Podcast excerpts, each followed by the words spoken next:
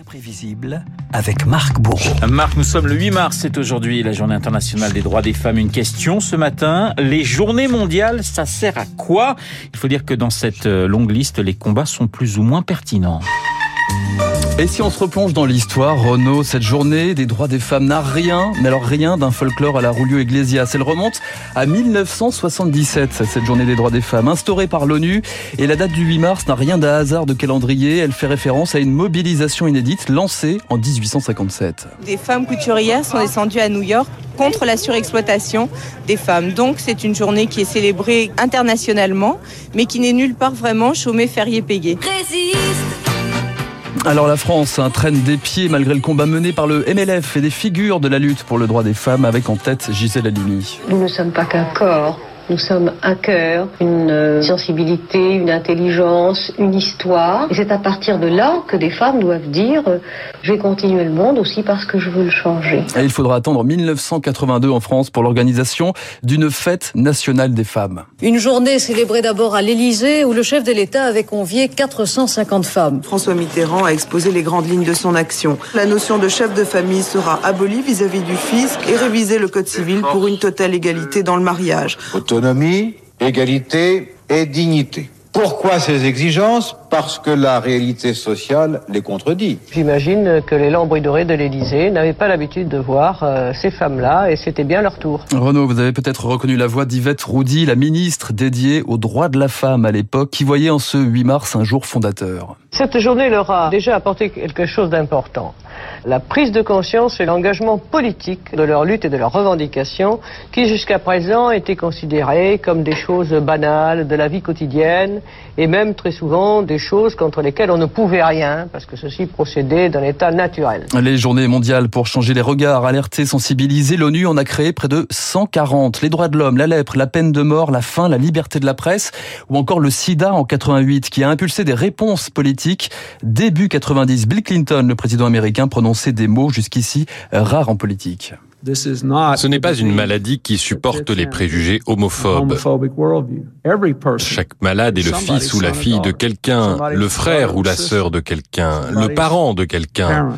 Ce sont des citoyens américains qui partagent les mêmes valeurs, les mêmes espoirs, les mêmes rêves, les mêmes aspirations, la même dignité.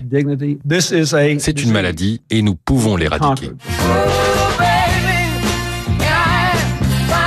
Alors changement d'ambiance Renaud, vous entendez là la chanson préférée de Ban Ki-moon, le secrétaire général de l'ONU, Stevie Wonder, Ah oui. choisi pour la journée mondiale du bonheur en 2015. Hein, oui, les journées mondiales au fil du temps ont peut-être perdu en pertinence. Le constat est clair. À chaque jour, sa journée mondiale, 365 journées par an, avec chacune sa spécificité. Et oui, car depuis 10 ans, les ONG, les associations ou de simples particuliers peuvent lancer leur journée mondiale et ça finit par devenir le concours Lépine. La journée mondiale sans portable. Les gauchers se sont donné une journée de célébration annuelle. C'est aussi la journée internationale du sandwich. C'est aujourd'hui la journée mondiale des pâtes. Le naturisme a aussi sa journée mondiale. La journée sans pantalon, vous connaissez ça?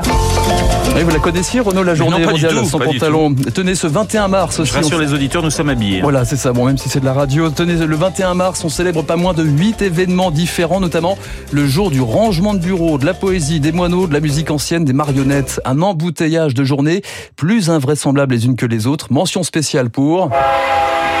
La journée mondiale de sensibilisation au passage à niveau, notez-la bien sur votre agenda, c'est le 7 mai. C'est noté. Et elle compte, euh, complète euh, évidemment celle de la courtoisie au volant. Bon ben voilà, maintenant on est derrière un Belge. Pourquoi les Belges d'entrée, vous les aimez pas? Ils nous polluent les Belges. Attendez, je vais doubler, je vais flipper. La journée de la courtoisie au volant est devenue aujourd'hui une semaine complète, hein, il en fallait une. Il faut au moins ça, mon La avis. bienveillance, euh, vertu maîtresse, aujourd'hui avec la journée du câlin et son corollaire, celle de la gentillesse, ou plutôt la journée mondiale des platitudes. C'est très agréable d'avoir quelqu'un de gentil. C'est une sorte de carburant, euh, si vous voulez, pour communiquer avec les autres. Savoir donner, c'est recevoir beaucoup en échange. Gentillesse n'est pas faiblesse, mais noblesse. Elle est noblesse du cœur, elle est cet anoblissement qu'on fait soi-même à chaque fois. Euh, elle est dans tous ces petits gestes qui nous élèvent au-dessus de nous-mêmes et qui nous rappellent que autrui est plus important que nous-mêmes. Alors, peine de mort ou nudiste, moineau ou droit de la femme, les journées mondiales, une inflation ces dernières années, au risque, au risque peut-être d'éclipser les messages qui comptent.